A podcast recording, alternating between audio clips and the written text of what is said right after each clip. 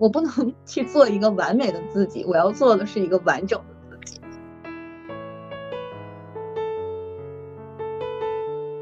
其实 MBTI 对于我来说，它最有价值的是让我们找到我们的一个偏好区。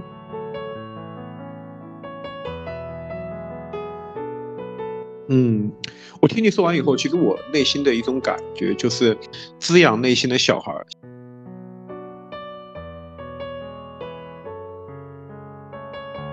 呃，欢迎大家收听我们二零二四年的第一期的《他太苦了》，然后这一期播客节目，然后嗯，今天我们邀请的这个嘉宾，她既是我们播客的听友，也是一个经历非常丰富并且擅长做自我向内探索的一个女性。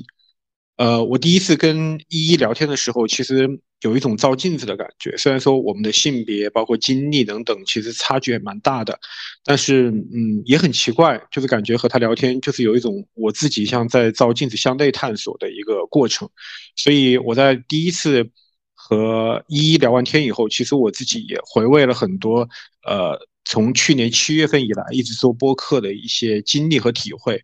呃，我是从二零二三年七月份开始，呃，做这个他泰国的这档播客的，然后其实呃，当时也没有想太多，其实就是希望能够和不同的女生去聊天，然后把他们的一些经历能够去带给大家。其实呃，与大众而言呢，就是希望给的我们的听友带来更多不同女性的声音，然后有带来他们更多经历的可能性，然后让大家去感受，其实。呃，我们的生活其实它不是只有一种、两种、三种的方式，它会有无穷的方式。那么，只是在于，嗯，只是在于我们愿不愿意去迈出那一步，去看那个世界，其实就是很勇敢的去，呃，按照自己内心去走那一步。那另一方面，其实与我，呃，与世而言吧，其实我自己也是希望能够做自我探索。因为，嗯，男生和女生不一样。其实，男生其实一直以来他更倾向于做向外的外求、外向外探索，呃，但是女生呢，相对来说，她可能更倾向于做向内。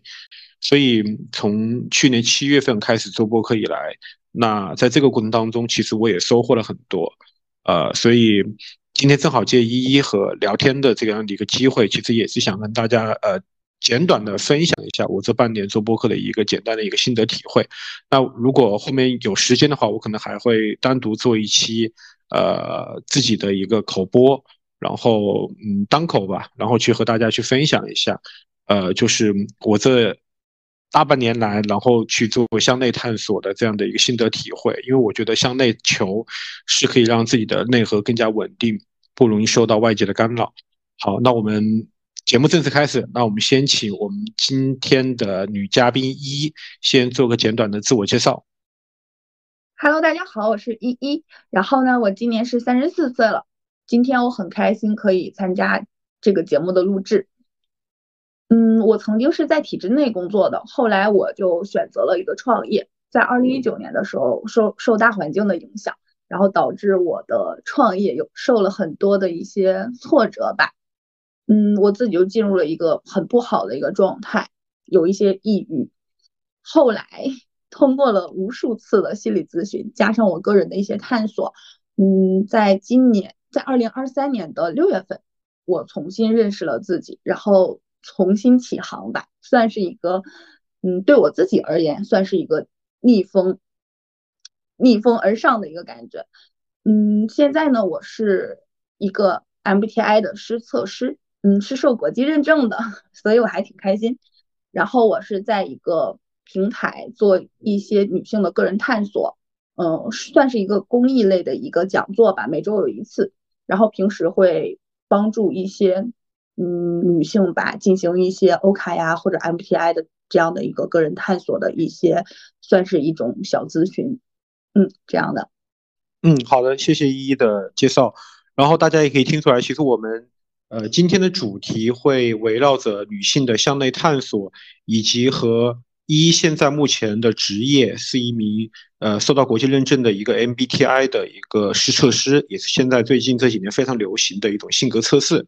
然后呢，我们会围绕着这个东西，然后向大家慢慢的去解开女生在遇到内耗的时候，怎么样通过相应的科学的途径去解开这样的一个内耗。那我们先从呃我比较感兴趣，我相信大家也比较感兴的兴趣的第一个问题开始，就是，嗯，女生如果能够进入到一个体制内工作，其实是非常幸运并且稳定的一份工作。相比从呃二零一九年以后的大环境到现在，其实大家都能够亲身经历感受到。然后你为什么要呃从体制内离开，然后下海去从事买手这样的一个工作？嗯，是什么样的一些经历和遭遇激发了你这个决定？呃，其实体制内的工作对我来说也不算是铁饭碗吧。呃，当时我是有在做美丽说的一个时尚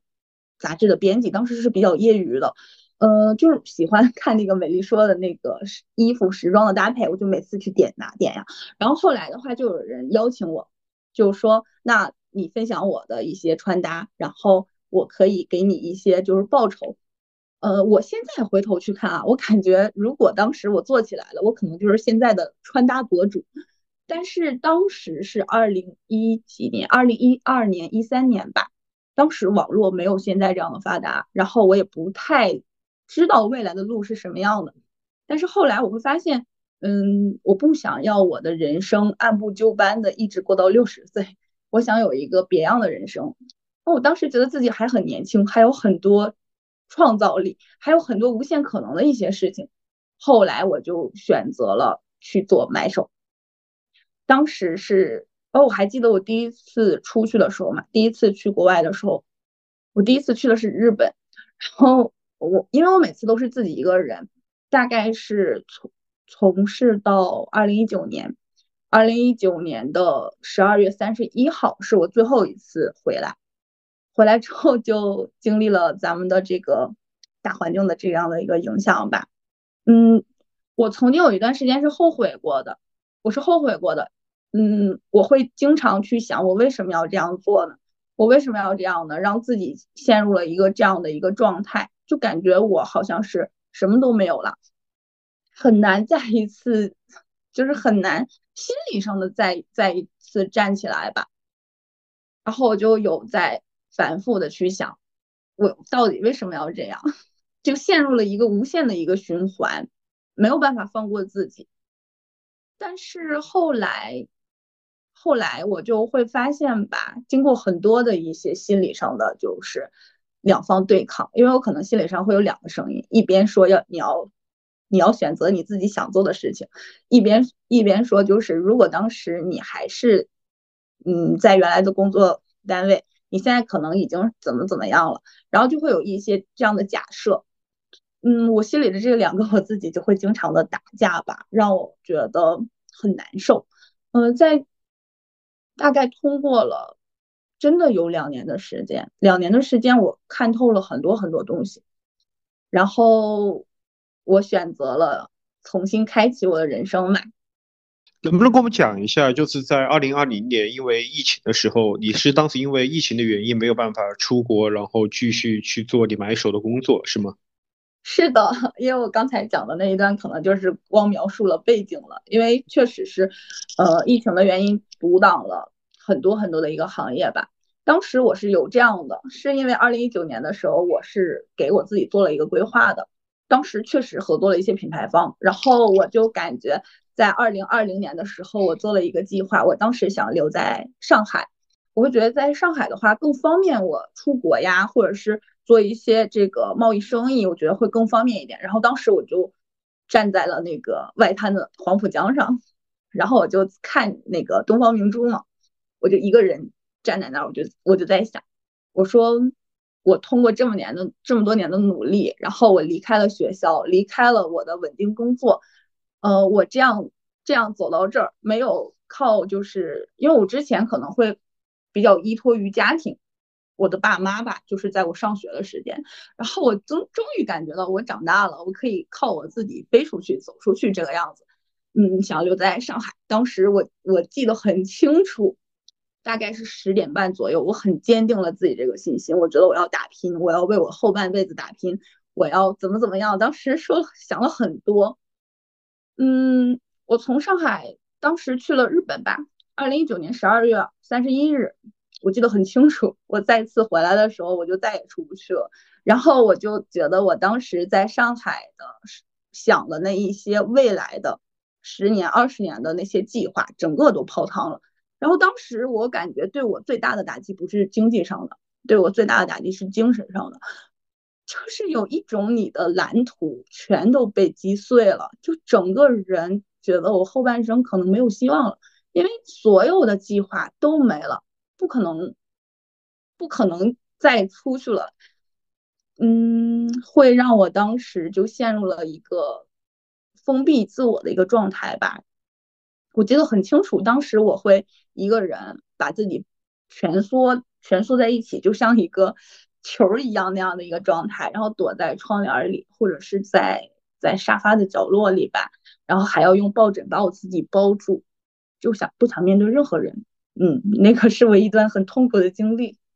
就是那段经历持续了多久，以及在那段经历当中，你内心的无助，还有就是对于未来看不到希望的那种绝望，能描述一下？嗯，当时就有一种感觉，就是感觉每天都是灰的，感觉永远我我都不能看见蓝天了。嗯，就有一种我无法再站起来的感觉。当时我是有一种想法，我还。就是不太愿意和别人表达，我可能不太愿意和别人说我当时的一个心情，我无法接受，我无法接受自己以后就不能 做我一些想做的事情，因为当时不知道自己想做什么。呃，后来有一天我觉得实在是受不了了，我就去约了一次心理咨询，然后我还很清楚，第一次心理咨询的时候，一个小时我好像就没有说几句话，我就坐在那儿看着心理咨询师。然后他就看着我说：“你怎么了？”我就一直看着他，我也不说话。大概半个小时左右，我就开始哭。然后剩最后五分钟的时候吧，嗯，他就啊，心理咨询师嘛，就会说呃一些很他很接受我情绪这之类的话吧。然后包括他给我的眼神，嗯，让我觉得我对他有一种信赖感。然后我们就约了第二次。第二次的时候，当时是用欧卡，因为我可能封闭太久了，不太愿意去。说我自己的一些事情，然后就通过一个欧卡的形式来描述一个太阳。当时我记得很清楚，第一张牌是个太阳。然后描述了之后，他就让我想，那你生活中是怎么怎么样的呢？我就开始一点点、一点点的去和心理咨询师聊，聊着聊着，我感觉慢慢我就把我在沙发上就是抱着那个抱枕呀就可以扔掉了，我就开始敢于去嗯站起来吧，算是一种心理上的。浅浅的站起来，我对我自己有一个形容，就是说我当时可能是会爬了，因 为我觉得好像就是一种什么样的状态呢？我可能要先爬，爬一爬，我再慢慢的站起来，然后再走，就跟小孩儿学步一样吧。当时我感觉爬起来的能量都没有，呃，就是在我和别人去说这一段的时候，可能很多人不理解，呃，包括我朋友，嗯。就是我现在去，因为我当时抑郁的时候是没有说过的，当时确实有抑郁情绪在。然后我现在回头，如果和我朋友说，他们也是会觉得啊，你这不挺好的吗？怎么样？他们可能不太理解我当下的一当时的一个心情。那是心理咨询的方式让你走出来这个阴霾吗？是完全是因为他的因素吗？还有没有其他的一些你自己去自救的一些办法，让你在？这个抑郁期间，然后慢慢的去度过难关。嗯，他心理咨询他会是一个辅助的一个项目，其实没有人能救我们，能救我们的只有只有自己。呃，心理咨询它只是一个辅助嘛。对，就是我其实蛮想就是跟你分享，因为呃，我本人没有做过心理咨询，但是我也听过很多女生她跟我聊起，就包括那个上一期呃上几期一个那个玄学的女嘉宾，她其实也做过心理咨询。呃，就是有一些我汇集到的一些关于女生去做心理咨询的一些体会和感受反馈过来，会说，其实心理咨询它的一个路径就是就是这样的一个呃集中的一条路径，其实就是第一倾听，第二个其实就是去像嗯去挖你的原生家庭的一些东西，以及用你的原生家庭的一些东西，然后来做出分析，为什么你会产生现在这样的一个状况，然后呢？最终的结局其实就是让你去接纳，不一定就是心理咨询，它真的不是说能够去让你完全去解你的困境，它只是说能够让你缓解，或者说让你好受一些。所以，我其实想听听呃，你在做心理咨询的这两年时间里，你觉得你现在回过头来，因为你现在已经走出来了，你现在回过头来想一想这一段心理咨询的路程，到底给自己有多大的一些东西，还是说它只是像你刚刚所描述那样，它只是一个辅助性的东西？那真正它其实只是一个拐杖，它并不能代替你走路，它可能只是说让你从原来的无法去挪动，就像你刚描述那样。然后慢慢的，你可以去爬行，但真正站起来，它不是靠心理咨询，而是靠你自己。其实你内部的一些能量或者其他的一些东西，我在我其实很想听听你在这方面的一些分享。嗯，这方面的，呃，其实他，嗯，心理咨询确实是这样的。刚才你说的确实是，嗯，因为这一段我的原生家庭是没有被挖出来的，就是会没有聊，因为我可能主要集中在于是，嗯。就是我当下的当时的是一个心情、心情和状态吧。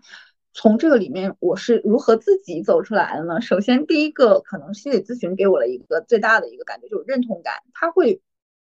站在我的角度上来看这些事情，然后我可能会得到他的一个认同感，就会让我感觉哦，这个世界不是我一个人，是有人认同我的。之后，我可能就会嗯，用了一些方法吧，比如说呃，写下来。我会把我的一些不好的情绪写下来，比如说当下我有一些很不好的情绪，我觉得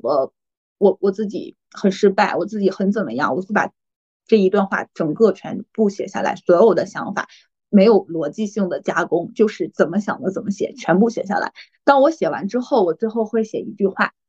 现在的你是这样想的，但是你明天一定要回来看，明天一定不是这样想。然后我每次这样写完，下面都会留一句这样的话。第二天去看，真的第二天的心情和当时的心情是不一样的。我感觉这个是我的自救方法之一。会，我现在还有一本一本，就会是这样的。嗯，还有一个方法就是给未来写信。我曾经给自己写过很多很多信。呃，我我现在有的时候去读信的时候，我我可能还会哭，就觉得自己太不容易了。呃，当时是这样的。我可以去拟定某一天我来收到这封信，呃，当时是微信发过来，选好哪一天，然后微信就会发过来这封信。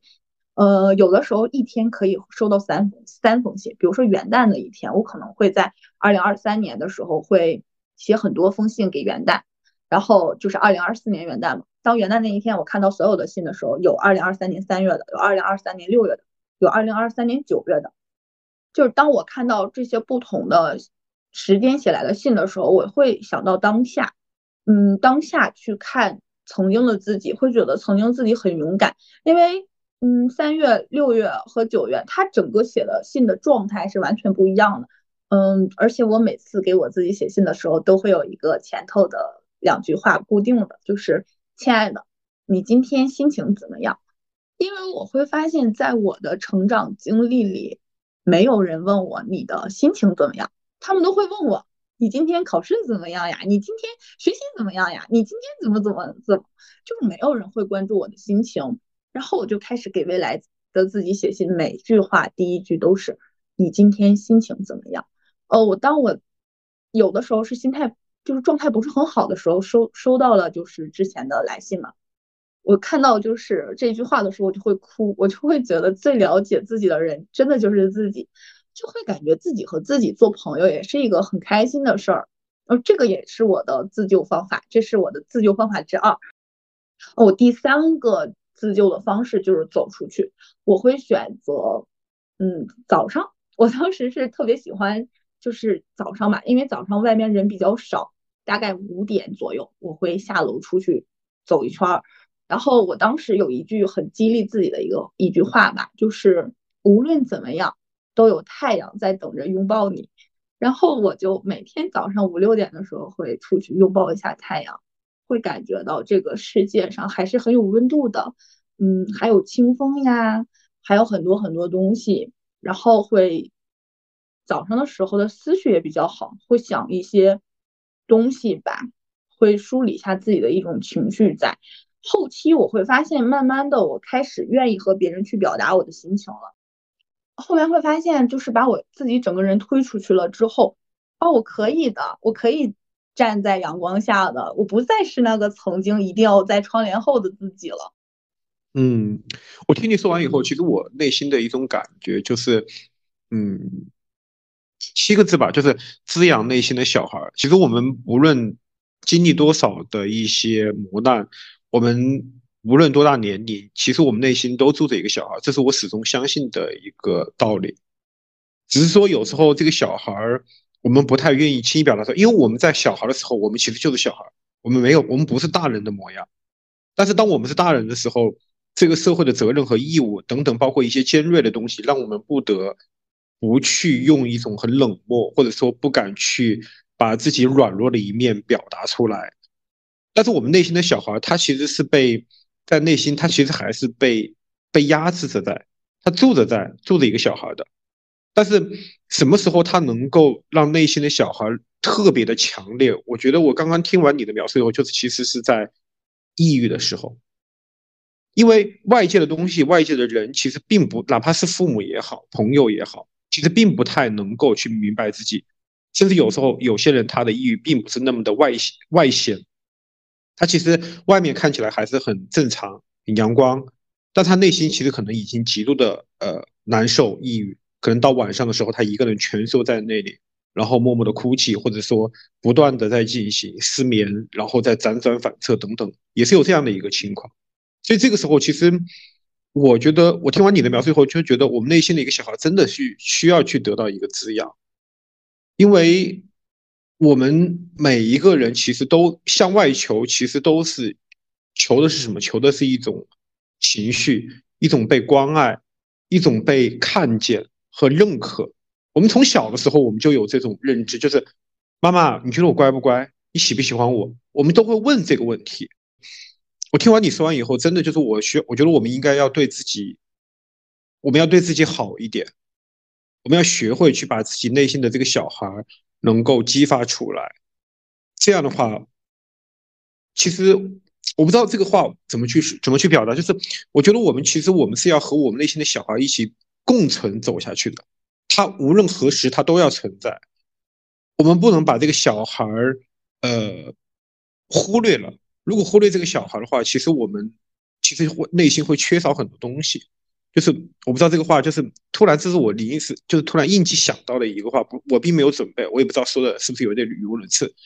但是我听我刚刚听完你的那段话以后，其实我我突然有一个非常非常强烈的这种感受，所以我要表达出来。但是也许可能说的有点语无伦次啊，没关系。但是我自己能够明白，我能够感受到，嗯，是这样的意义。嗯。是的，是的，就是我们可能在成长过程中有一些东西是我们想摒弃掉的，比如说我曾经可能就会不太能接受我自己有的嫉妒心，其实我有的时候是有嫉妒心理的，但是我会把它强烈的压制住，就觉得嫉妒是不好的。比如说有很多的词汇，比如说说谎呀、嫉妒呀，然后。还有一些就是呃自恋呀，就各种的这样的词，可能我不会允许它在我身上出现。就是只要有想出现的这样的意思，我就会谴责我自己，我会觉得这样是不对的。但是谁来规定它到底是对还是不对呢？就是我的这些小心理，它又没有影，又没有触犯法律，它也没有违反道德。那这些东西为什么我一定要把它？掐掉呢，或者是这种小芽，我为什么要用开水一定把它浇掉呢？为什么它们是不能存在的呢？这个是我之之前嗯想了很久的一个事情，后来我就有想过，其实我不能 去做一个完美的自己，我要做的是一个完整的自己，就是我的完整的一个面肯定是有阴暗面的，就是人在阳光下也肯定是有影子的。就是我的不好的情绪呀，它的好与不好，其实背后都是一种需求，就是一种需求在的。我要去满足我当时的一个需求，我可以把这些正向的去满足它。但是他这种心情应该是可以存在的。就刚才你说的内心的小孩儿，然后其实内心的小孩儿他还有一个内在，还有一个话就是说内在还有一个妈妈，就是我们很多的人内在其实是有一个妈妈在的。这个妈妈不是我们具象的妈妈，而是这种，比如说，呃，我们成长的一个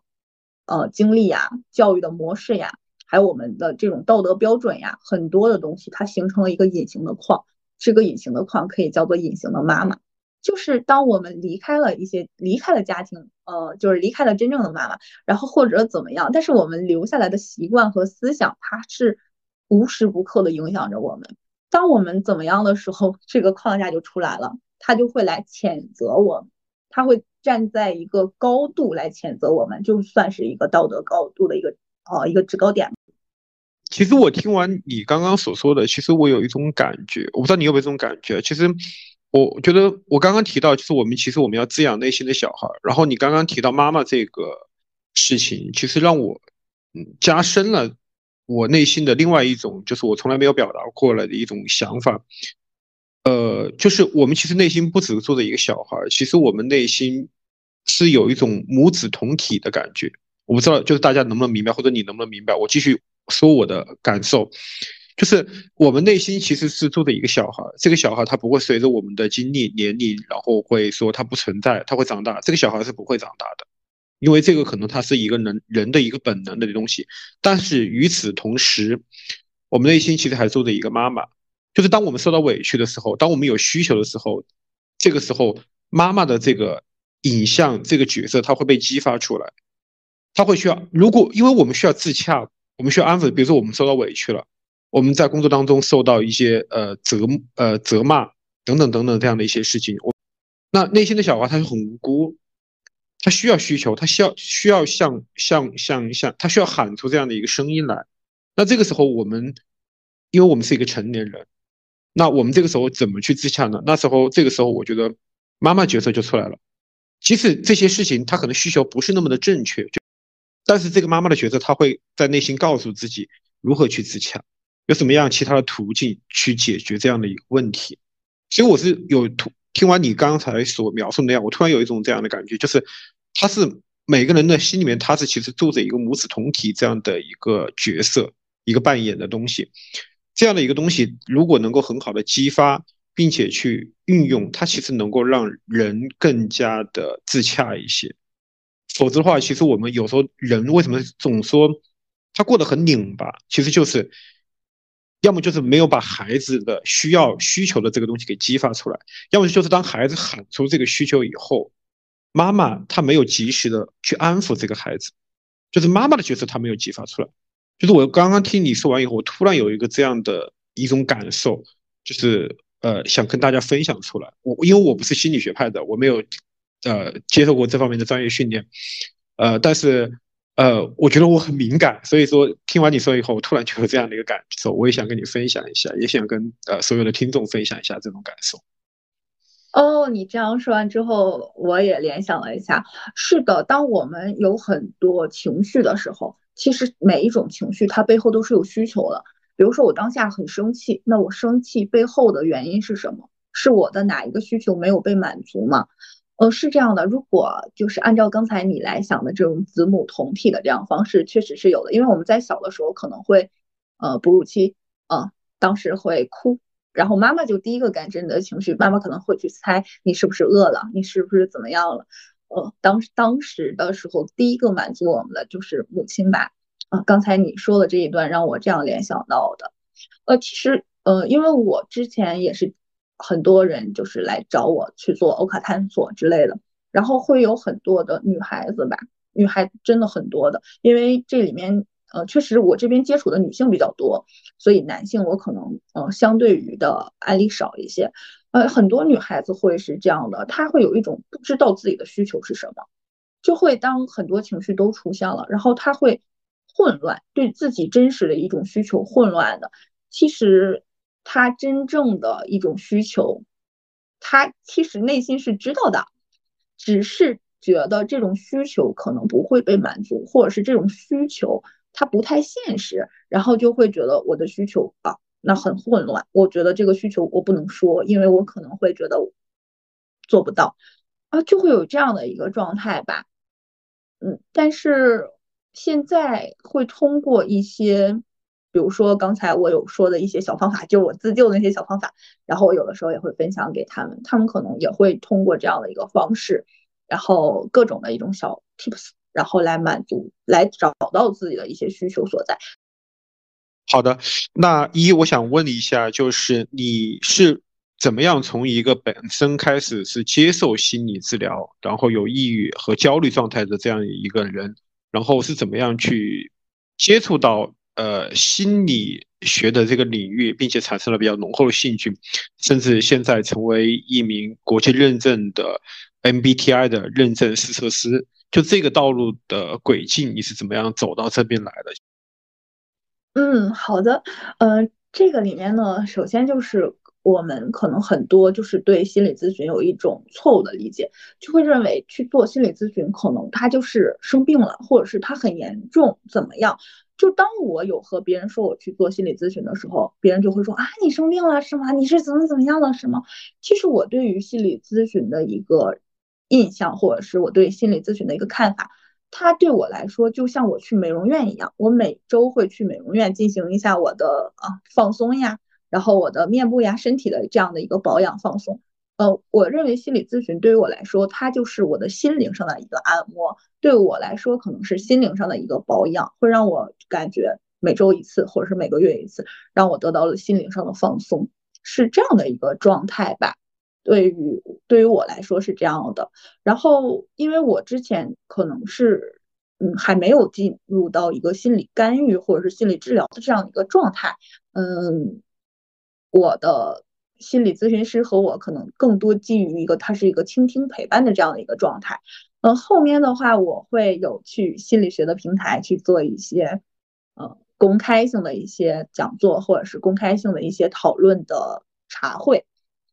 我会发现很多有过和我一样的经历的人，可能会因为考试的失利，或者是失恋，或者是呃创业的失败呀，就是这样的一些原因的一些女性，我会和他们哦，就比较共情嘛，因为曾经我也是有过这样的一段，呃，然后可能会去大家讨论之中会找到一些小方式互助的一种形式，这样的一种存在模式在后面呢，哦。后面的话，我就通过 MBTI 哦，我们聊一下 MBTI。MBTI 最开始我接触的时候是，呃，做了那个测测试嘛，做出来的时候我是一个 ESTJ 的一个人格，但是我会觉得 ESTJ 这个人格对我来说，我觉得很累，我感觉念下来，我觉得好像不是我。后面我就会对，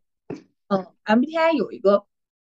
有一种想深了解的一个想法，然后我就。去做去学习了一下 MBTI，当时我的导师也是一个很优秀的导师，是王善平。然后当时他就问我：“你确定你是异型的人吗？”我说：“好像是呀。”然后因为在系统里的 MTI 这样的系统里，它是不会说是异型 E 人和 I 人的，它会是这样来说：是 E 偏好的人和 I 偏好的人是这样的一个区分。因为它嗯，这个里面是有一个理论。就是当时荣格提出来的，呃，我这边可能是不是原话啊，但大概是这样的意思，就是荣格会认为，哦，有两个世界的存在，一个是外部的世界，嗯，外部的世界是通是有三部分组成的，是事物呀、人呀，还有事件，然后还有一个是内部的世界，内部的世界是我们的思想、我们的感受，还有就是外界在认知中的一种反应和反馈。然后他会认为我们人无法在两个世界里同时存在的，我们必然会有一个世界是我们的偏好区，然后我们是在两个世界里来回游走的，是这样的一个状态。就比如说，我是一个 I 偏好的人，但是我同时会有 E 的一些行为呀，或者是一些思想呀，也会有的，因为我是可以在两方来回游走的。然后它 MBTI 的话，嗯，它只是一个性格类型的一个测试，它不是一个特质的一个测试测试吧。所以它这种类型测试的话，它下面其实如果我们详细探索的话，它还有每个下面都会有二十个子维度的，然后会帮助我们分析你在哪一个子维度的时候偏离了我们的偏好区。哦，我们可以做一个互动哦，就是我可以来问你一下，呃，问你一个词吧，然后你看你能想到什么。哦，大海，你觉得你能想到什么呢？大海，我能想到的是广阔，是有无穷无尽的可能性。嗯，呃，那如果让你描述一个你最喜欢的动物，你觉得这个动物会是什么样的呢？你可以介绍一下你最喜欢的一个动物吗？我最喜欢的动物是，我想想，我最喜欢的动物是猫。为什么呢？猫是什么样子的呢？嗯，猫它有一种反差的，嗯，这种魅力在里面。因为我不我不养猫，但是我会观察，或者说在朋友那边会看到猫的一些表现。首先，猫给人的感觉，呃，就是猫很像女人。猫它是一个很极具反差魅力的一个一个一个物种。首先，它给人感觉是那种好像呃很很慵懒，然后呢，它也不像狗一样的，它要经常出去遛。但是呢，它会有时候它又会表现的非常温顺。比如说你在看电视、看书的时候，它会静静的在你的膝盖上面去静静的休息。但是呢，它又有时候会表现的极具的那种粘人，然后会表现的就是你走哪还跟那哪，甚至说它要一直扒着你的脚。那有时候呢，它又会表现的非常的这种张狂，比如说它会呃，它会进行这种呃，会捣乱，会撕咬，或者说等等这样的一些行为。所以说，它并不是说像狗、猫狗、猫狗嘛，我们经常这样说，它并不会像狗一样，它会经常的，就是它会狗是一种始终如一的一种特征，啊，它就是一直是这样的一种东西。但猫它会有很多很多不一样的东西。所以有人经常说，形用猫来形容很有魅力的女人，其实我是非常认同的，因为我觉得在猫身上也能够发现很多很多它不同的呃一面。所以说，本身来说，我是对于呃，我是喜欢有反有性格很强烈的反差和张力以及冲突的这样的一个人，因为我觉得这种人其实他是很极具魅力的，就是让我从本身来说，从吸引力法则来说，让我有很强的这种探索的欲望。所以相比之下，投射到一种动物上来说，我很会很喜欢猫这个动物。嗯，其实我们呃，大概我们问了两个问题的话，其实就是从我们的角度来说的话，呃，你可能是一个 N 偏好的人，就是会会是这样的一个状态，就是感觉上你会是一个 N 偏好的人。当然我们。施测试的话，就是在正常的工作中是不可以这样说的，但是我们就是聊天嘛，所以通过这两个问题，嗯，会感觉到你是一个 N 偏好的人。嗯，偏向于是感受还是直觉吧？是不是这样的？嗯，是直觉。是直觉吗？对，我们之前有，我之前有问过你，你是 ENFJ 是吗？对，是的，我是 ENFJ。ENFJ 的话，它其实我们是一般是 MPI，就比如说。我一般会是用它来帮助我自己更好的了解我自己，呃，了解我的第一功能和第二功能，还有我的劣势功能和那个就是第三功能这样的一个状态。呃，你 E N F E N F J 的话，第一功能是一个 F E 的一个功能，F E 的功能它主要就是有一种就是比较看重人际关系，然后会有一种嗯比较有亲和力这样的一个感觉。然后你的第二功能就是个 N I，其实，在你描述猫的一段的时候，我就有在想，你的前两个功能应该是会有一个 N I 的这样的一个状态，因为 N I 的话就会有一种，哦，向内求的一种和谐感，然后有一种就是头脑里会有很多东西，会是这样的。比如说第一功能是 S I 或者是 S E 的人，可能会更注重细节，在描述的过程中，可能会对于一些经验呀、经验的主义呀，还有就是。呃，细节上描述呀，或者是当下，嗯，有很多 S 型的人可能会描述猫的时候，就会先说啊，我养的猫，我朋友家养的猫是什么品种的猫，它是什么什么样子的，可能更多于一些这样的一个状态。呃，比如说之前我们有聊过一个人，我们就说大海，你是你觉得第一个说到大海，你想到了什么？他就说。我想到了海水的密度，我想到了海水海水的颜色，然后我想到了就是海水是什么什么组成的，它就会是这样的一个实感的这种很实际的、很现实的这些东西去描述。嗯，这是，但是我们在生活中其实 N 和 S 是很多人不太容易区分的，因为我们的工作环境还有就是我们曾经的受教育模式，整个会偏向于 S 一点。会是这样的一个状态，嗯，啊，我举一个例子，就是很简单的一个例子吧，嗯，会有人说，那你来描述一个人吧，你描述一个你的同桌，你觉得你的同桌是什么样子的？然后有的人可能会说，我的同桌他是长头发，黑色的头发，大大的眼睛，但是你再去问他一些其他的问题，比如说就是很多的玩具呀，还有就是其他的就是各种问题，他都是 N 偏好者。但是唯独描述人的时候，他就是一个 S 型的偏好者，他只看细节，身高呀，呃，大概身形呀，穿衣服颜色呀，这个里面就有很大的一个程度上是从小家里培养的，比如说家里。爸爸妈妈是 S 型 S 偏好的人，可能会在小孩看见了谁之后回来就问他：“你今天见到了谁呀？他头发长不长呀？他眼睛大不大呀？”或是这样的一个问问的方式，然后加上写作文的时候对人物的描写，然后就说先说外面，然后再说怎么怎么样，就会让孩子有一种嗯想法，我要描述人的时候就要这样。所以这个里面也是一个，就是当我们判断 S N 的时候的一个。一个原因吧，就会因为它子维度下面有一部分是会背离偏好区的，是被拉扯过来的，所以我们每个人都是，比如说我是 N 偏好的人，那我身上也有很多 S 型的属性，不代表我是 N 型的人，我呈现的就全都是 N 型的人这样的一个状态，因为我有很多部分在经过我的工作和生活中被拉扯到了 S，然后还有一个比较有意思的事情就是 S 和 N，爱情是他们的杀手。就是爱情是最容易把一个 S 型的人拉向 N，把 N 型的人拉向 S 这样的一个状态。其实 MBTI 对于我来说，它最有价值的是让我们找到我们的一个偏好区。比如说我偏好的是 INTJ，那 INTJ 这一个状态，它是它是让我在这个状态里，我自己比较舒心，比较开心。在这个状态下，我去提升我自己，了解我自己，但是不代表我是 INTJ，我就没有另一个就是 ESFP 这样的一个一个功能，就是我所有的功能我都是有的，只是我是按照方式和方法把其所有的功能调动起来使用的。所以你是说，如果从谈恋爱的角度来说？因为谈恋爱的时候，我们其实都谈恋爱，以及在婚姻当中，其实我们都是希望能够找到一个舒适区。这个舒适区一定是对方的伴侣能够给你提供的这样的一个东西。那如你刚刚所描述的那样，比如说在婚姻或者爱情当中，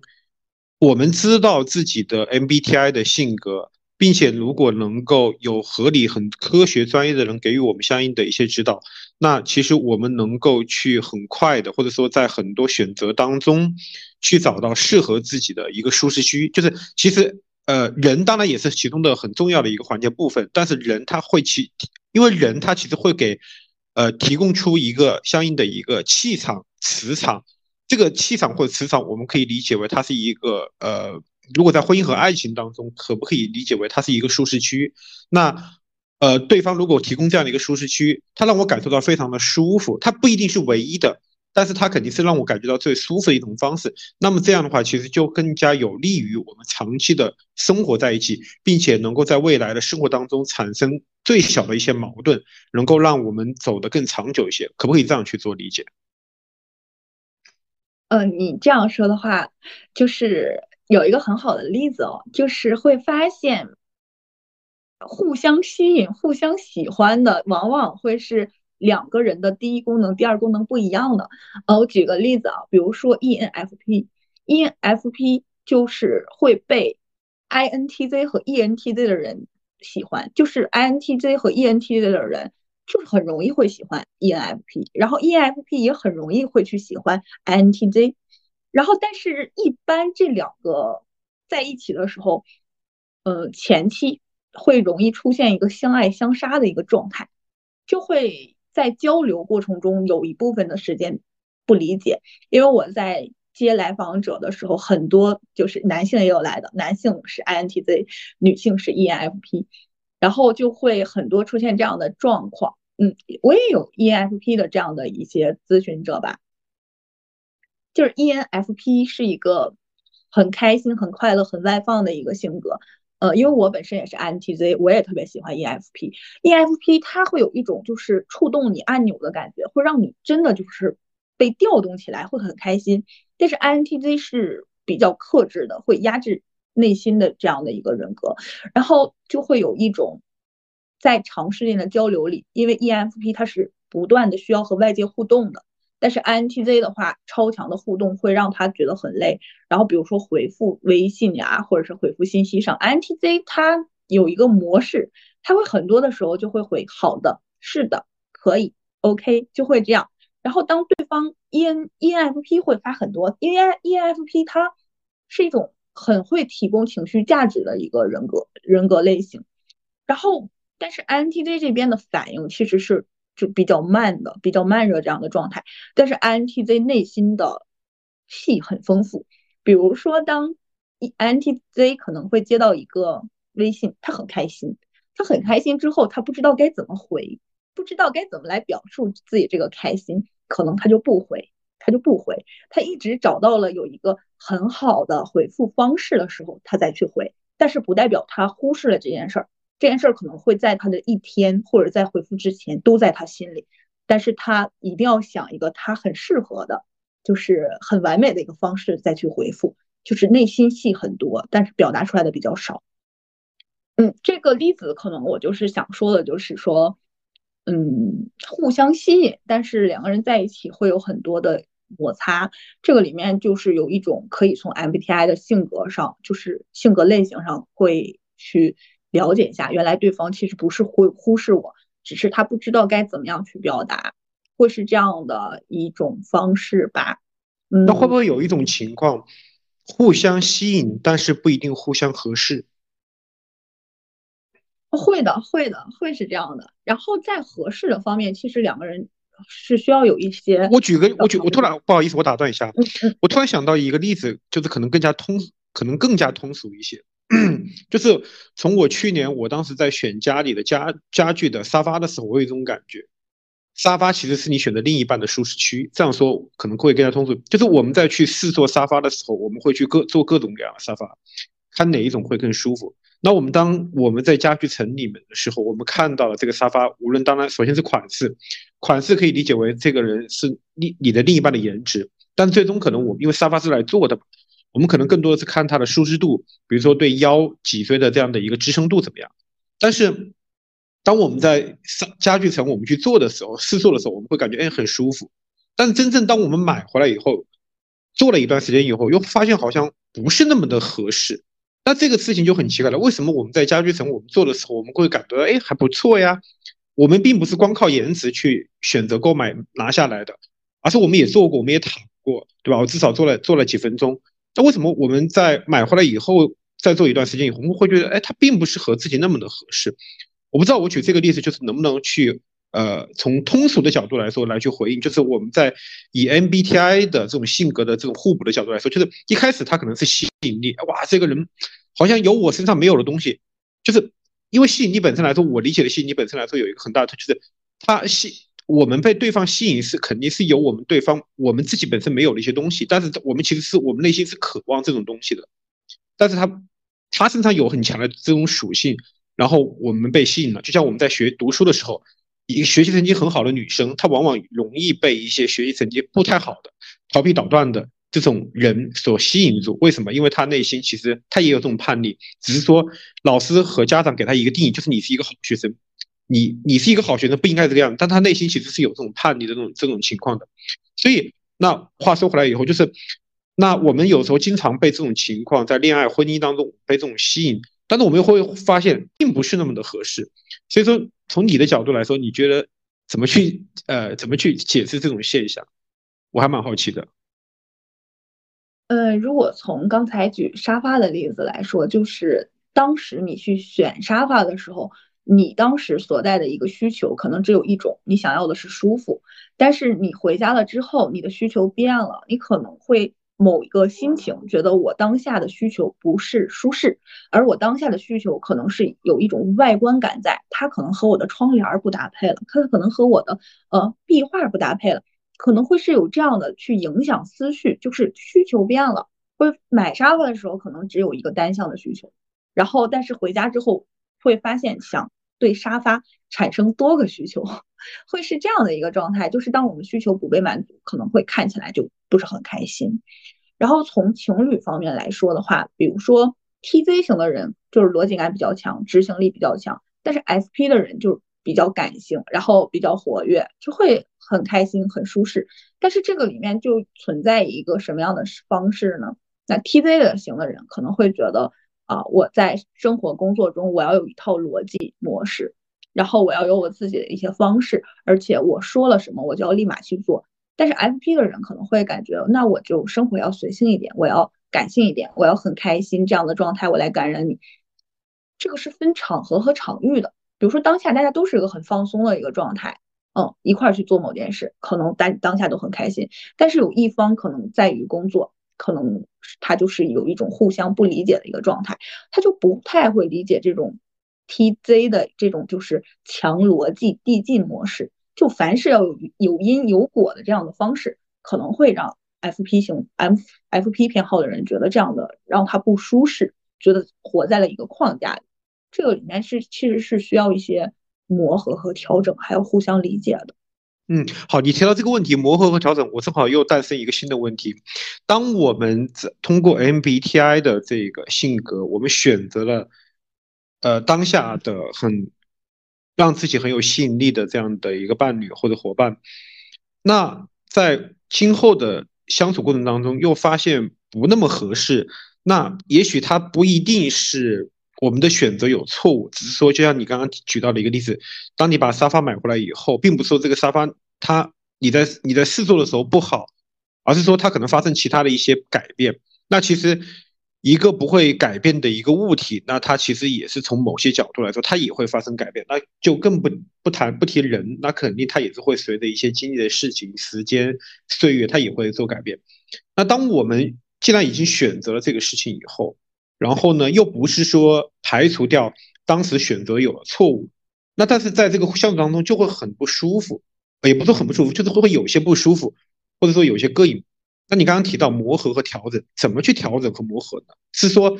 本身，因为我知道 MBTI 性格测试它不是说一定是稳固不变的，有时候它可能是 I，有可能是 E，有可能是呃有它会发生一些改变。那这种改变的话，它是一种磨合吗？说还是说有其他的方式能够让我们互相抵达彼此的舒适区？嗯，是这样的，因为 MBTI 它每个下面其实都有子维度，就是每一个子维度它都可能会经历某件事情，或者是当我们工作的变化、环境的变化，呃，这样的一个模式它都会有拉扯的。可能你的 N 偏好，N 偏好可能这一边下面有十个子维度，这十个子维度可能有三四个。在某几年被拉到了 S，可能这个人他是有转变的，所以说就是当 MTI 性格类性格测测试测出来之后，会发现，比如说我们两个都是 INTZ，或者我们两个都是 ENFP，但是会发现我们两个为什么不一样呀？很多很多地方不一样，但是有很多地方又一样，就是我们有很多的偏好区的子维度不一样了，子维度会被拉扯到不同的方式了。嗯，所以这个里面它还有一个就是，比如说，呃，Q 表的一个测试，这个就有点复杂了，还要去做 Q 表的一些测试。所以就是人都是一个每天每时每每刻都是不断变化的一个状态，心境也是一直在不同，就是不停的一个变化。两个人的这个磨合和摩擦，可能更好的一个方式就是互相理解，就是理解一下他其实是什么样的一个状态。嗯，举个例子吧。比如说，很多的人会说，我和他说了怎么怎么样，但是他就是不理解我，但是就是会从他的那个另一个人，比如说 A 和 B 吧，从 B 的方式来看，他的想法就是，他如果是个 TZ 型的人，他可能就是你和我说了这件事儿，那我第一个反应出来的想法就是我要来怎么帮你解决这件事儿，但是如果是 FP 的人的话，可能会第一个感觉，第一个反应就是。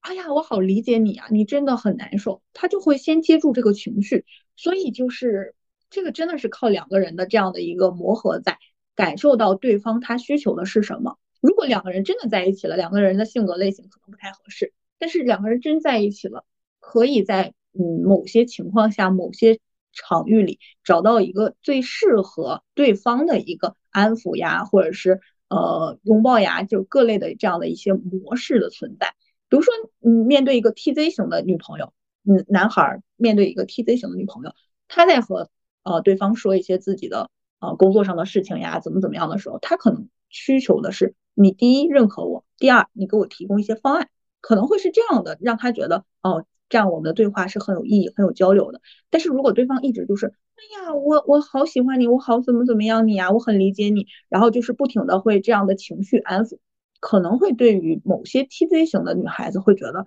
啊，这样的安抚我不需要，我现在需要的是解决办法，会是这样的。但是不不包括所有的这样的人格，因为每一个人格的子维度都是有变化的，因为子维度它包含很多，比如说呃。逻辑型呀，什么克制呀，各种的，包括很多，就每一个人都是不同的一个偏离，所以，嗯，我不能以偏概全，嗯。所以我听完你的解释以后，我是觉得，MBTI 里面它这些子维度就有点像中药房里面的它每一个抽屉里面的药方方子。那如果我们能够去通过科学办法，并过有并且有专业的一些指导。能够去引导你找到那个子维度那个抽屉里面方子，比如说我在和在两性关系当中和伴侣发生的一些相心理上面或者说在行为上面的一些摩擦，就比如说有些问题就是我说的东西他就是不懂，或者说我们俩相处起来就是就是出现了问题，但是也不知道到底问题在哪里，是非常抽象的一些东西。但是通过 MBTI 的这个东西，如果我们找到这个子维度里面抽屉的这个抽屉。那我们就可以打开这个抽屉，找到相应的一些药方。当然，它不只是一个单一的一个抽屉，它也许可能是有好几个抽屉。那我们把抽屉里面这些药方拿出来，然后进行相应的一些整合。那其实这些东西整合出来就是一套呃一套药方。那如果我们按照这个药方来去做相应的一些改变，或者说做出相应的一些行为，就有很大的一些几率可以去改善我和伴侣之间的两性的一些关系，包括相处模式，可以这么理解吗？嗯其实是可以可以这样的表层可以这样理解的，啊，就比如说，哦，我们举一个 T 和 F 吧，就比如说举个 T 和 F 的一个子维度的例子，比如说 T 和 F，它可能它就是，比如说，呃，T 型呢，它里面是有逻辑型呀、不感情用事呀，然后 F，嗯，F 这边呢是有一个同感的同感心呀，然后其实它下面都会有很多很多的子维度，哦，比如说我手上有一个例子啊，这个人他是一个 T 偏好的人。他的逻辑、他的事本、他的批判和他的严厉都在 T 偏好区，就是他完全真的就是一个 T 偏好的人，但是他唯有一个质问，就是质质询、质问的这一片，质询的一个对立面是他的偏好区的对立面是随和，他在随和这边已经爆表了，就是已经完全站随和这一边了，所以说这个人我们就可以这样说，他是一个 T 偏好的人，但是他在随和的这一边，他已经就是。做的很好了，他已经可以在这个随和和质问的中间可以来回游走游走了，会是这样的一个状态。就是比如说我们两个人刚才有聊到了两个人的关系里，那就是我们不能通过这个简单的你是什么型人格，我们俩就不合适这样的来形容。因为我刚才举的这个例子，就是这个 T 偏好的人，他其实是在随和度和追求和谐的这个程度上已经达到了一个很好的一个状态了，已经很好的调用于。这个功能了，所以说这个人他可能会在一些人际关系啊、亲密关系里就会去共情于别人，所以人格类型它也不能是一个绝对的一个标准。一，我刚刚听你说完以后，就是我觉得 MBTI 的话，其实更倾向我的理解啊，就是更倾向于在我们目前的现状当中。我还是拿两性关系来举例，我们的现状当中，如果出现了相应的一些问题，然后呢，我们可以通过 MBTI 把它当成它是一个大的药房。那其实还有一个也是我呃，就是非常非常感兴趣的一个东西，就是呃，我在和之前的嘉宾当中其实也有过聊过，就是关于这个玄学这一块。呃，我在那个我的播客当中第十二和十三期的时候，其实是和有一个嘉宾，而且这一期也是大家很喜欢的，就是和范姐这边有一个上下两节的一个对话，其实就是讲玄学如何用玄学应对不确定性。呃，因为现在就是正好也是结合现在的一个大的环境，其实呃，我们进入了一个黑天鹅的时代，我们有很多的不确定性的一些东西。我们刚刚聊的是两性关系，当然还包括很多，比如说职场啊，包括做生意啊，等等等等等等。那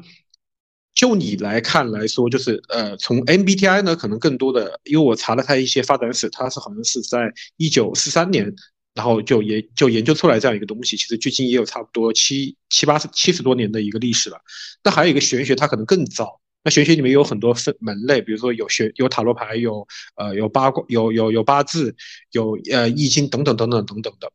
那就你来看的话，就是玄学和呃 MBTI 的话，它之间有什么样的一些差异？有什么样的一些相互呃互补的一些地方？就是如果把 MBTI 当成西医的话，那那那个玄学可能更多像是中医。那这是一种中西中西呃中西医结合的一条路子。那就你来看的话，这两者之间的它的一个对比差异互补，你是怎么理解的？呃啊，其实我对。占星呀、星座呀，还有就是八字呀，其实很感兴趣的。嗯，通过 MBTI 的系统学习之后，其实我有去从占星的角度去看它，然后我就会发现占星和 MTI 它有很多相似的一个地方。比如说占星里面我们会看，比如说金星落在哪一宫呀？比如说金星落在处女宫的人，他可能会有一种对感情上的很挑剔感，就是比如说。我很喜欢一个人，那我可以列出无数个理由我喜欢他。然后如果我不喜欢这个人了，那我也有无数的理由不喜欢他。就是金星落处女的人会有一种很有理性逻辑的感觉，会有一些现实中的一些判断，还有就是他感觉上的一些判断，它是一种就是交替的这种方式。呃，有一个明星就是刘亦菲，刘亦菲她也是个金星落处女的人。然后他之前有很多采访的节目，也是有说啊，他对于男性怎么怎么样的看法，就就是在感情上很自我，很有一个呃自己的一个标准的这样的一个人。呃，说到这儿呢，就是因为星座它也是从呃荣格的这个基础上扒出来的一个东西吧。嗯，然后分成了十二星座，然后包括星盘、星宫。这个里面是因为我们 M T I 也是基于荣格的理论嘛，荣格其实他在后期的时候他已经开始比较偏向于哲学类的了，就比较宇宙感。他是当时看了我们中国的黄道十二宫，然后有写了一个著作吧。因为我对哲学的这块不是特别了解，这一段是我朋友有跟我讲过，因为我和他讨论，我说我发现我越来越发现 MBTI 和星座它有很多共性的东西了。然后他他就和我讲了，他说是因为啊之前的这一段嘛，就是啊如果大家比较喜欢这一块的话，可以去搜一下，就是荣格当时的一个著作，嗯，就是关于呃他来了解黄道十二宫之后去写的一本书。后来我就有去了解一下这个星座的这种模式，然后就去看一些星座星盘的运气嘛运势，就比如说每个月的这样的运势。然后我也有去了解八字，发现八字算出来的很多东西和星占星算出来的结果差不多都是一样的。但是如果真的想断细节的事情的话，还是八字能断出来。比如说，呃，八字可能会断出来哦，你这个月会怎么样，比较详细。星盘呢，它会比较看一个月份，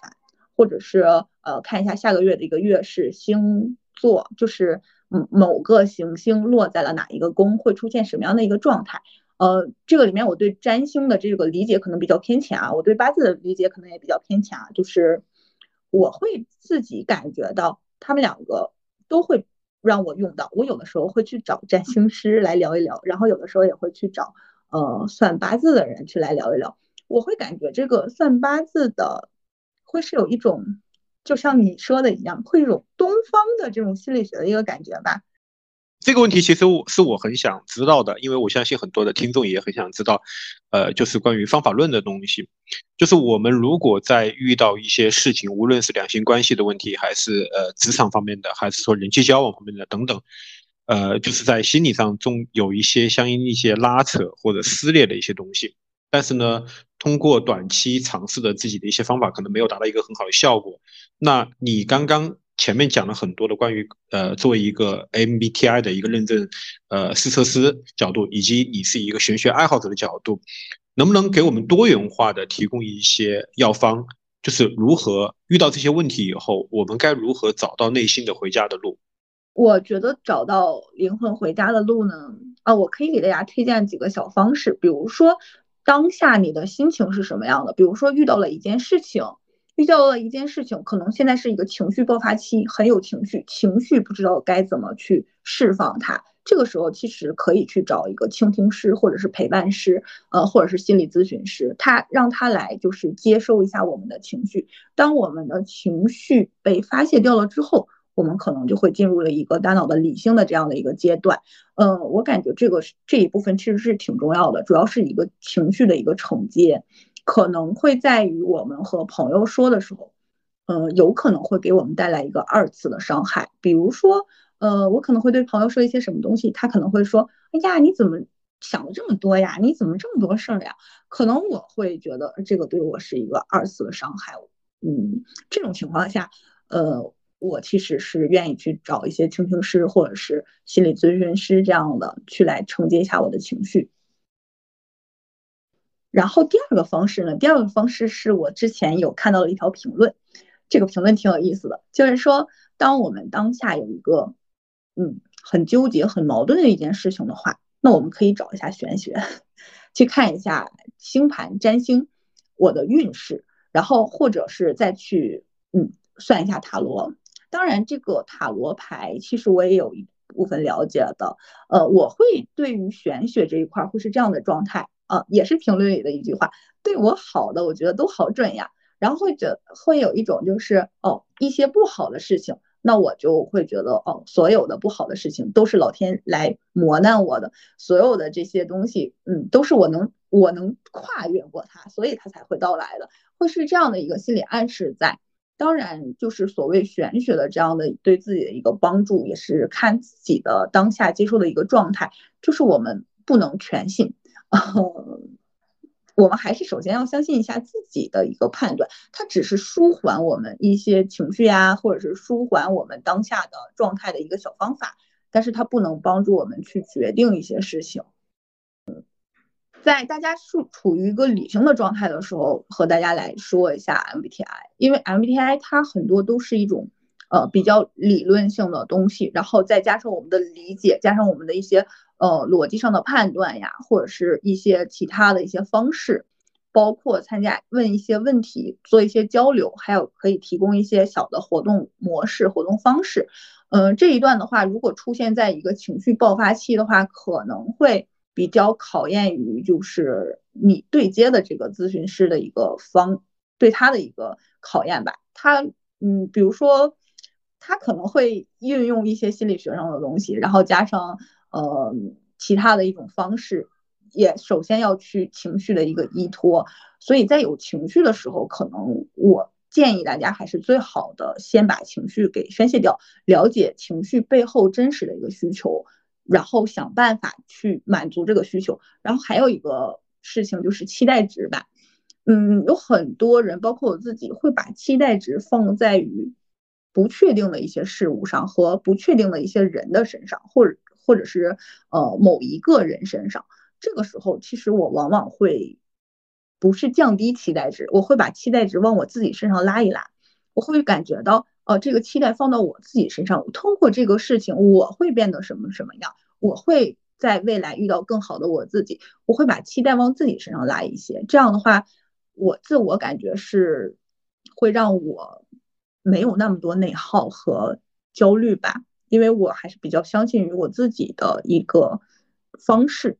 就我刚才听你说完以后，我可不可以这么理解，就是帮大家、帮听众也梳理总结一下？其实我们当内心出现内耗或者纠结，或者说呃伤痛的时候，我们其实需要去找工具。其实就像我们的人的表面皮肤，比如说被划伤了以后，我们要第一反应，我们要止血，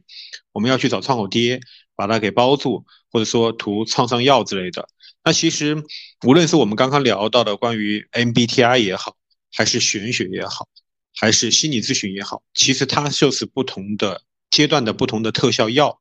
那当然，我们刚刚这些东西特效药，其实对每一个人他会有不一样的效果。有的人他可能觉得哦，心理咨询可以解决问题；有的人觉得心理咨询解决不了问题。但是我们可以去找到一个相应的当下阶段。要去上什么药？比如说像你刚刚提到的，我们如果内心非常的不自信，我们被击垮了，我们内心其实的伤口很大，那这个时候其实我们要去止血，需要去倾诉，对吧？然后我们可能。这个时候的话，那心理咨询或者说倾诉的这样的一个过程，可能是首先让我们把心里面的这种郁结、这种郁闷的东西把它打放出来。但是不要指望着心理咨询可以一蹴而就，马上能够解决问题。那第二阶段的话，可能就是我要去给自己种下信心，给给自己的内心去种一个心锚。